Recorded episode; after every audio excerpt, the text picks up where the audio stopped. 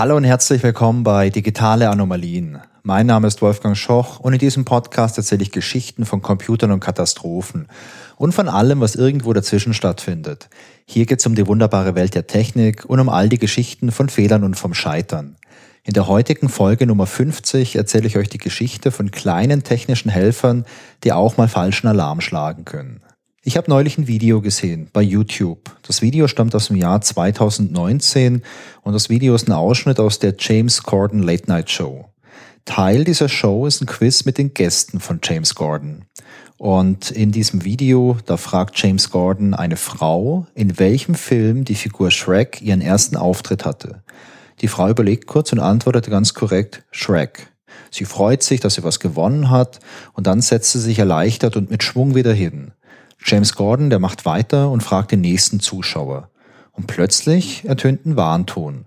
Die Leute, die schauen alle so ein bisschen irritiert und dann kommt raus, dass dieser Warnton von der Frau stammt, die eben die Schreckfrage beantwortet hat. Genauer gesagt stammt dieser Warnton von ihrer Apple Watch. Und äh, James Gordon fragt die Frau, hey, was ist denn los? Was ist das für ein Ton?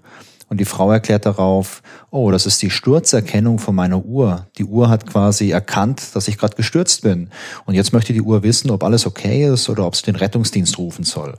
Die Frau bestätigt dann aber, dass alles okay ist, alle lachen ein bisschen und die Show geht einfach weiter. Das ist eine lustige Geschichte. Aber was ist hier eigentlich passiert? Hilfe im Notfall ist wichtig. Wenn man jetzt einen Unfall hat, wenn man stürzt, wenn man mit dem Fahrrad verunglückt, dann ist Zeit relevant. Schnelle Hilfe entscheidet im Zweifel über Leben und Tod. Und wenn man so einen Unfall beobachtet, dann muss man die Rettungsleitstelle informieren, man muss dann sagen, was genau passiert ist, man muss melden, wo das genau passiert ist und man muss auch sagen, wann es passiert ist, denn es macht wahrscheinlich einen großen Unterschied, ob der Unfall jetzt schon vielleicht vor Stunden passiert ist oder jetzt gerade frisch passiert ist. Die Rettungsleitstelle nutzt dann diese Informationen, um zielgerichtet eine Hilfe zu schicken. Im besten Fall passiert euch kein Unfall, klar. Und im zweitbesten Fall, da ist jemand anderes dabei, der das beobachtet und der dann den Rettungsdienst rufen kann. Was ist jetzt aber, wenn ihr alleine unterwegs seid? Beispielsweise auf einer Fahrradtour, beim Wandern oder bei einem Unfall im Haushalt? Wenn ihr Glück habt und ansprechbar seid, dann könnt ihr natürlich selbst den Notruf wählen. Es gibt auch für ältere Leute solche speziellen Notrufgeräte. Da hat man beispielsweise ein Armband dran mit einer Taste oder sowas gibt's auch als Kette, wo man so eine Art großes elektronisches Medaillon dran hat, wo auch ein Notrufknopf drauf ist, wo man dann auch Hilfe rufen kann. Aber es kann natürlich auch sein, ihr habt einen Unfall und ihr seid nicht mehr ansprechbar. Ihr seid bewusstlos. Wer ruft denn dann nach Hilfe? Da müsst ihr wirklich ein großes Glück haben, dass zufällig noch jemand vorbeikommt, der euch entweder ja zufällig entdeckt oder jemand, der äh, gezielt nach euch sucht und der dann eben die Hilfe verständigen kann. Da gibt's natürlich jetzt auch ein großes Risiko, dass eben niemand nach euch schaut oder euch niemand zufällig findet und dementsprechend auch keine Hilfe verständigt wird. Cool wäre jetzt natürlich ein Gerät, das ihr bei euch tragt, das so einen Unfall erkennt und dann automatisch nach Hilfe ruft. So einen Unfall könnte man beispielsweise mit Bewegungssensoren erkennen. Die Hilfe, die könnte man über das Mobilfunknetz rufen und dann bräuchte man nur noch so einen kleinen Computer, der das alles steuert. Und die gute Nachricht ist, sowas gibt's natürlich schon. Und zwar eure Handys oder eure Smartwatch oder vielleicht auch euer smarter Fahrradtacho. Die ganzen Geräte sind natürlich Computer, die haben entweder ein LTE-Modem oder können sich über Bluetooth mit eurem Handy koppeln und äh, so eine Sturzerkennung, die ist durch die eingebauten Bewegungssensoren in eurer Smartwatch und in eurem Handy auch jederzeit möglich. Populär ist das vor allem in den neuen Modellen der Apple Watch und im Apple iPhone. Die Sturzerkennung gibt's da übrigens schon seit 2018. Das Ganze wird von Apple sehr groß als Sicherheitsfeature beworben. Und das passt auch sehr gut in die aktuelle Positionierung der Apple Watch und vom iPhone. Mehr Sicherheit für die User. Und es gibt eine ganze Reihe von solchen Sicherheitsfunktionen, die schon heute in der Apple Watch und im iPhone integriert sind. Beispielsweise so eine Pulskontrolle, dann gibt es eine Warnung vor zu lauten Umgebungen, man kann Schlafmonitoring durchführen, man kann mit der Apple Watch ein EKG aufzeichnen, man kann mit der aktuellen Apple Watch den Blutsauerstoffgehalt messen. Es gibt, wie gesagt, seit 2018 diese Sturzerkennung und seit 2022 gibt es auch noch eine Crash-Erkennung von Autounfällen. Da nutzt das iPhone neben den Bewegungsdaten auch noch diverse andere Informationen, wie zum Beispiel äh, Geräusche, GPS, Anbindung an CarPlay beziehungsweise an das Bluetooth-System vom Auto, den Luftdruck. Damit kann man beispielsweise erkennen, ob in einem geschlossenen Fahrzeug ein Airbag ausgelöst wurde. Und die Idee ist, dass man damit eben Autounfälle erkennt und dann automatisch Hilfe rufen kann. Und wie gesagt, im Notfall entscheidet wirklich die Zeit, die es braucht, bis die Hilfe bei euch ist. Wie sieht das jetzt in der Praxis aus? Wenn ein Unfall passiert, beziehungsweise wenn euer Apple-Device glaubt, dass ein Unfall passiert ist, dann gibt es erstmal einen akustischen Alarm und ein zehnsekündiger Countdown beginnt abzulaufen. Den Countdown, den könnt ihr innerhalb der zehn Sekunden jederzeit abbrechen. Wenn ihr den nicht abbrecht, wird nach Ablauf automatisch die Notrufzentrale informiert. Die Leute aus der Notrufzentrale können dann mit euch sprechen Ihr könnt antworten, wenn ihr in der Lage seid, beziehungsweise wenn ihr jetzt ohnmächtig seid, könnt ihr natürlich nicht antworten. Die Notrufzentrale bekommt aber eure GPS-Position und kann dann die Rettungskräfte zu euch schicken. Und natürlich kann es jetzt auch mal einen kleinen Fehlalarm geben. Natürlich, das ist Technik, die ist fehlbar. Die Frage ist jetzt an der Stelle, ist es wirklich schlimm? Wenn es ab und zu mal einen kleinen Fehlalarm gibt und vielleicht mal so ein Rettungswagen umsonst irgendwo hinfährt. Die Frage, die ist wirklich spannend. Und um die zu beantworten, müssen wir uns mal anschauen, was im Jahr 2022 passiert ist. Ich habe es vorhin schon mal ganz kurz gesagt. Im Jahr 2022, da erschien das neue iPhone mit dieser Crash Detection, also mit der Funktion, die jetzt auch einen Autounfall erkennen konnte. Und direkt nach Einführung gab es die ersten interessanten Meldungen aus den USA. Und zwar kam es zu wiederholten Fehlalarmen in größeren Freizeitparks. Und es stellte sich heraus, dass die Beschleunigung in Achterbahnen von dem Apple iPhone beziehungsweise der Smartwatch, der Apple Watch, als Autounfall interpretiert wurde. Handys sind natürlich eigentlich in solchen Achterbahnen nicht erlaubt. Jetzt nicht wegen solchen Fehlalarm, sondern damit einfach keins aus der Tasche fällt und irgendeinen Schaden anrichtet, weil überlegt mal, ihr fahrt mit einer großen, schnellen Achterbahn, euch rutscht euer Handy aus der Tasche, unten sind irgendwelche Zuschauer, die kriegen das auf den Kopf. Da bräuchte man dann wahrscheinlich wirklich ganz dringend einen Krankenwagen. Okay, eigentlich sind die nicht erlaubt, aber wir Menschen wären ja keine Menschen, wenn wir uns da alle dran halten würden. Ab und an ist wohl jemand mit der Achterbahn gefahren in diesen großen Vergnügungsparks und ab und an hatte da jemand halt ein neues iPhone in der Tasche.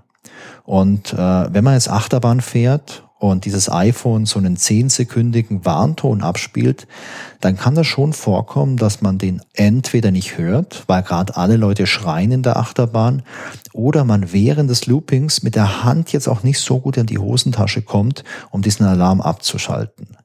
Es passierte also, dass solche Handys ähm, fehlerhaft solche Unfälle erkannt haben diese Alarme wurden abgespielt, der Countdown lief ab, niemand hat reagiert und dann wurden die Rettungsdienste alarmiert, die rückten an, ja, und die mussten dann wieder nach Hause fahren. Anscheinend waren die Algorithmen in den Apple-Geräten direkt nach Markteinführung wohl doch noch nicht so gut darin, richtige Unfälle zu erkennen. Es gab jetzt aber keine enorme Häufung an solchen Fehlalarmen, denn die meisten Leute haben wohl ihr Handy vorher irgendwo hinterlegt und haben es nicht mit reingenommen in die Achterbahn und bei den entspannten Sachen, da wurde wohl auch kein Fehlalarm ausgelöst. Ganz anders sah das jetzt im Januar 2023 aus. Da war gerade Skisaison in den USA und ich glaube, man muss jetzt kein Wintersportler sein, um sich vorstellen zu können, dass solche Skiklamotten ziemlich dick sind.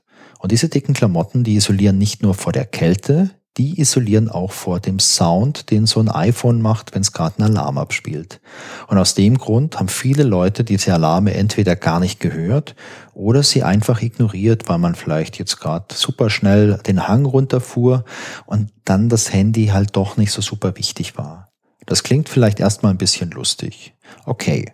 Und es klingt vielleicht noch lustiger, wenn man weiß, dass diese ganzen Federlahme vor allem in solchen Skigebieten sehr gehäuft vorkamen, in denen es ein wenig luxuriöser zuging. Klar, da waren die Leute mit der Kohle und die hatten halt die neuesten Geräte und die neuesten Geräte hatten halt diese Funktion. Nicht mehr so ganz lustig ist es, wenn man sich klar macht, dass in diesen Skigebieten ein Drittel bis die Hälfte aller Notrufe auf solche Fehlalarme entfielen. Und das ist wirklich viel. Ich habe einen Artikel gelesen in der New York Times, da wird ein bisschen drüber berichtet, wie das zuging in diesen Rettungsleitstellen. Da erzählen auch die Leute, die dort arbeiten, wie sie das erlebt haben. Und die Leute erzählen halt, dass manche Rettungsleitstellen komplett lahmgelegt wurden. Und viele Leute, die solche Fehlalarme ausgelöst haben, die haben gar nicht realisiert, was da passiert ist. Die Leute in der Rettungsleitstelle, die hatten die Möglichkeit oder die haben immer noch die Möglichkeit, zurückzurufen. Also es passiert so ein Notruf, niemand meldet sich und man hat die Nummer. Und jetzt kann man von der Rettungsleitstelle dann nochmal zurückrufen, denn vielleicht ist gerade irgendeine kritische Situation. Und da steht in diesem Artikel, dass dann jemand von der Rettungsleitstelle da nochmal zurückgerufen hat und dann tatsächlich jemanden erreicht hat und die Person dann gesagt hat, ach ja, hey, das ist jetzt schon mein dritter Alarm, den mein Handy jetzt abgesetzt hat. Das ist echt ganz schön verrückt. Und das ist halt schon krass, dass Leute während ihres Skiurlaubs gleich mehrfach solche Fehlalarme ausgelöst haben und dann nicht auf die Idee kamen, diese SOS-Funktion einfach abzuschalten. Also anscheinend war und ist vielen Leuten gar nicht klar, was so ein Gerät tun kann, das sie da in ihrer Hosentasche haben. Und in der Rettungsleitstelle, da führt das zu enorm hohem Stress. Denn es gibt einen Notruf und potenziell ist dann immer irgendwo was Schlimmes passiert. Klar, man hofft immer, dass es nichts Schlimmes ist.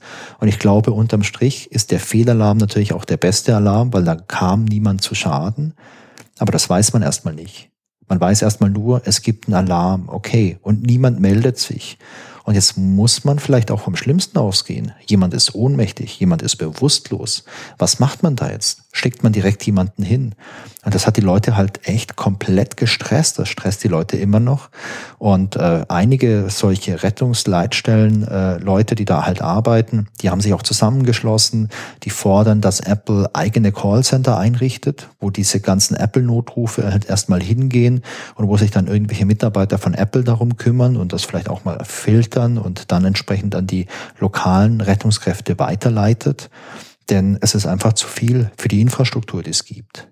In manchen Skigebieten hat man jetzt auch entschieden, dass diese automatischen Notrufe einfach komplett ignoriert werden. Da schreibt ein Mitarbeiter, okay, hier auf der Skipiste, wir sehen ja auch die GPS-Koordinate. Und wenn es da einen Notruf gibt und sich niemand meldet, dann ignorieren wir das einfach, denn hey, die Wahrscheinlichkeit, wenn da tatsächlich ein Unfall passiert ist, die Wahrscheinlichkeit, dass jemand anderes vorbeikommt und diese andere Person dann richtig bei uns anruft und einen Notruf absetzt, die ist so hoch und ähm, ja, drum machen wir das einfach. Das ist ein Risiko, das für uns okay ist. Und äh, das ist halt echt krass. Apple reagiert natürlich darauf und was macht so ein großer Konzern? Na klar, erstmal beschwichtigen.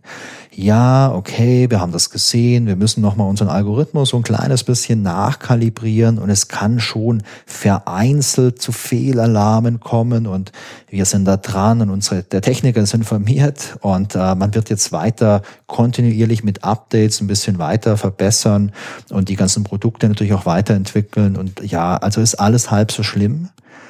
Die Skisaison, die neigt sich auch langsam dem Ende zu.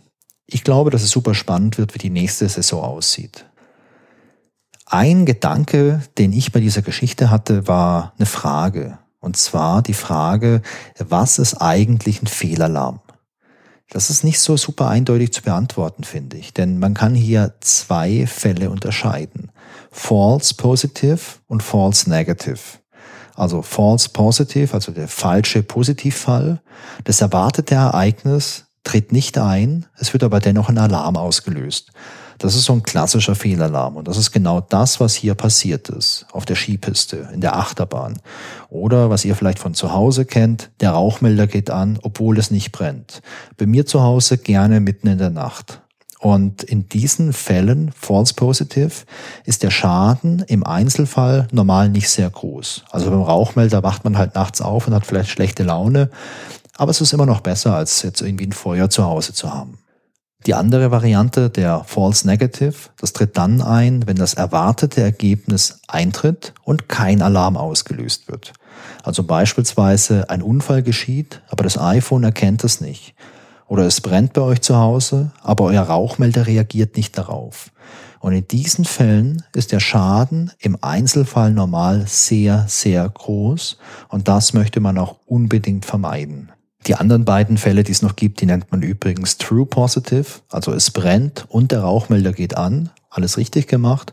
Und äh, True Negative, es brennt nicht und der Rauchmelder geht auch nicht an, also auch alles richtig gemacht.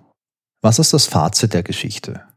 Ich mag die Geschichte und zwar aus verschiedenen Gründen. Zum einen ist es ein gutes Beispiel für komplexe Systeme. Wir haben in diesem komplexen System auf der einen Seite ein innovatives Produkt, dieses Apple iPhone oder die Apple Watch und die haben diese Sensoren drin, diese Unfallerkennung und das ist rein technologisch betrachtet ziemlich cool. Auf der anderen Seite haben wir in diesem komplexen System aber auch noch die Rettungsleitstelle und die ganze öffentliche Infrastruktur. Also nicht nur die Rettungsleitstelle an sich, auch noch die ganzen Sanitäter, die ganzen Sanitätsfahrzeuge etc die damit rechnen, dass sie telefonisch alarmiert werden, wenn irgendwas passiert. Und jetzt gibt's auf einmal einen weiteren Kanal. Klar, unterm Strich ist es natürlich auch ein Telefon, das sie informiert, aber dieses Telefon wird nicht mehr vom Menschen bedient, sondern dieses Telefon bedient sich auf einmal automatisch. Und das bedeutet, potenziell können jetzt viel mehr Anrufe bei der Rettungsleitstelle halt ankommen als davor. Man kann es natürlich sagen, das ist eine gute Sache, denn dadurch können ja auch mehr Menschenleben gerettet werden. Und das ist absolut eine gute Sache. Da würde ich auch nie was anderes behaupten. Aber wir haben jetzt auf einmal eine viel, viel größere Menge halt an solchen Anrufen, die es geben kann. Und die Rettungsleitstelle, die ist nicht gewachsen in der Zeit. Da sind nicht mehr Mitarbeiterinnen, da gibt es nicht mehr Telefonanschlüsse, es gibt nicht mehr Rettungshunde im Skigebiet etc. Und um das richtig gut zu machen, müsste ja eigentlich dieses komplette System skalieren und es nicht nur irgendwie das iPhone, das jetzt irgendwie zusätzliche Notrufe absetzen kann. Und das finde ich ein großes, großes Problem. Also Sicherheit an sich ist cool, ist wichtig und die sollten wir auch immer verbessern. Aber ich glaube, wenn jetzt ein Unternehmen so einen Alleingang durchführt und ähm, Apple hat das ja auch mega gut vermarktet und die positionieren sich natürlich auch als Anbieter, für den äh, Sicherheit super wichtig ist und äh, die positionieren sich als Anbieter, der für die User hier total coole Sicherheits- und healthy Features anbietet. Ähm, das ist cool, das ist schön, aber ich glaube, sowas kann langfristig nur funktionieren, wenn man jetzt eben halt mit den ganzen anderen ähm, ja, Mitgliedern in so einem komplexen System halt auch kooperiert und sich darum kümmert, dass das ganze Ding halt skaliert und man sich nicht nur auf sein Gerät konzentriert. Denn am Ende ist immer irgendjemand der Leidtragende und in dem Fall sind das halt die Leute, die in der Rettungsleitstelle arbeiten und überlastet werden dadurch. Und irgendwo ist das halt auch ein sehr gutes Beispiel für Rücksichtslosigkeit im Business. Gerade so in diesem ganzen digitalen Business finde ich, dass man immer wieder mal so eine Rücksichtslosigkeit entdeckt, wo Leute sagen, hey, wir haben jetzt eine total gute Geschäftsidee und die boxen wir jetzt durch. Und alles, was es schon gibt oder so, das ist uns egal. Also sowas wie, einfaches Beispiel, es gibt jetzt den Brockhaus in, keine Ahnung, 45 Bänden und wir machen jetzt ein Online-Angebot, sowas wie die Wikipedia und dann kauft's keiner mehr. Sowas finde ich okay. Wenn du eine tolle Geschäftsidee hast, die irgendwas komplett neu macht, ja klar, dann ist das eine super Sache. Es gibt aber auch solche Anbieter wie jetzt zum Beispiel äh, Uber hier in Deutschland, die ja immer wieder mal gescheitert sind, wo man auf der einen Seite jetzt sagen kann, hey, ist ein cooles Angebot, das ist viel billiger als ein Taxi und das ist vielleicht auch praktischer, die haben eine coole App und so. Auf der anderen Seite ähm, haben die zwar ein cooles Geschäftsmodell, aber die beuten halt die Leute aus, die da halt äh, mitfahren müssen oder die halt diese Fahrten anbieten. Die nutzen halt die Notsituation aus, dass die Leute dringend Kohle brauchen, haben zumindest früher keine Sicherheitsstandards gehabt und so weiter. Und dann ist das für mich so eine Art Rücksichtslosigkeit. Du hast eine tolle Idee, aber es ist egal, ob da jetzt jemand vielleicht einen kürzeren zieht oder benachteiligt wird. Hauptsache, dein Business funktioniert gut. Und das finde ich ist sehr, sehr schwierig, denn ich glaube, die Zukunft, die wird sehr, sehr digital sein. Und ich persönlich finde Digitalisierung im, im ganzen Business-Kontext auch unglaublich wichtig. Und ich glaube, dass es auch für viele Menschen Vorteile bringt. Aber wir sollten halt trotzdem, finde ich, immer mal nach links und rechts schauen und halt auch aufpassen, dass wir durch unser Geschäftsgebaren jetzt halt nicht irgendwelchen Leuten halt so krass auf die Füße treten oder andere Leute halt ausbeuten. Und ähm, das ist für mich halt auch so ein ganz gutes Beispiel, wo man halt gesagt hat, hey, wow, wir haben eine coole Technologie und die anderen kümmern sich halt drum. Und ich glaube nicht, dass bei so einem Riesenladen wie Apple ähm, keiner auf die Idee kam, über sowas mal vorher nachzudenken. Und eine weitere Sache in der Geschichte, die ich ganz interessant finde, ist, ähm, Fehler passieren. Klar, das habe ich euch bis jetzt in so ziemlich jeder Folge gesagt. Aber was ich hier spannend finde, ist das folgende. Fehler passieren, aber es macht einen Unterschied, ob der Fehler irgendwo individuell passiert. Also es macht einen Unterschied, ob bei mir zu Hause ein Rauchmelder eine Fehlfunktion hat und deswegen nachts losgeht oder ob alle Rauchmelder diese Fehlfunktion haben und alle Rauchmelder gehen dann nachts um vier los. Bei so physikalischen Produkten kann das passieren, dass man mal eine Charge hat, die einen Defekt hat. Bei solchen digitalen Produkten passiert es aber viel einfacher. Wenn ich irgendwo einen Fehler drin habe und diese Software läuft es auf zigtausend oder zig Millionen Geräten da draußen, also beispielsweise auf dem Handy oder halt irgendwie auf einem anderen Online-Device, dann habe ich halt ein riesengroßes Fehlerpotenzial da draußen. Und deswegen finde ich, dass in solchen Fällen halt noch viel mehr Vorsicht geboten ist, vor allem wenn es halt eine Auswirkung auf ein anderes System hat.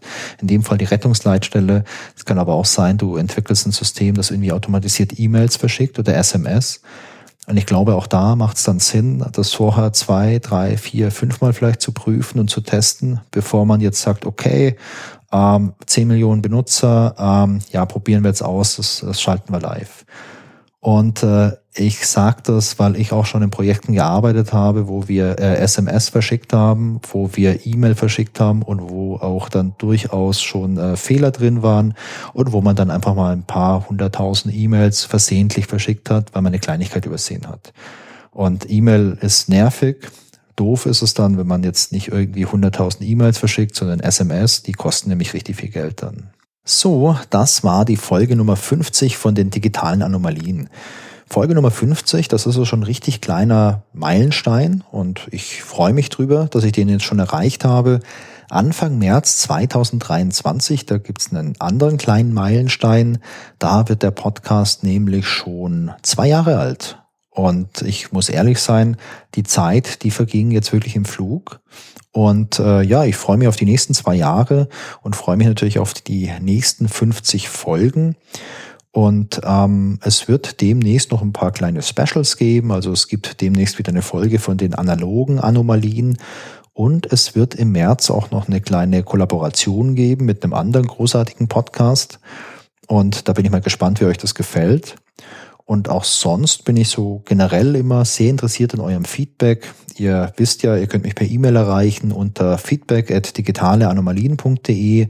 Ihr könnt was kommentieren auf dem Blog zur Seite auf digitaleanomalien.de.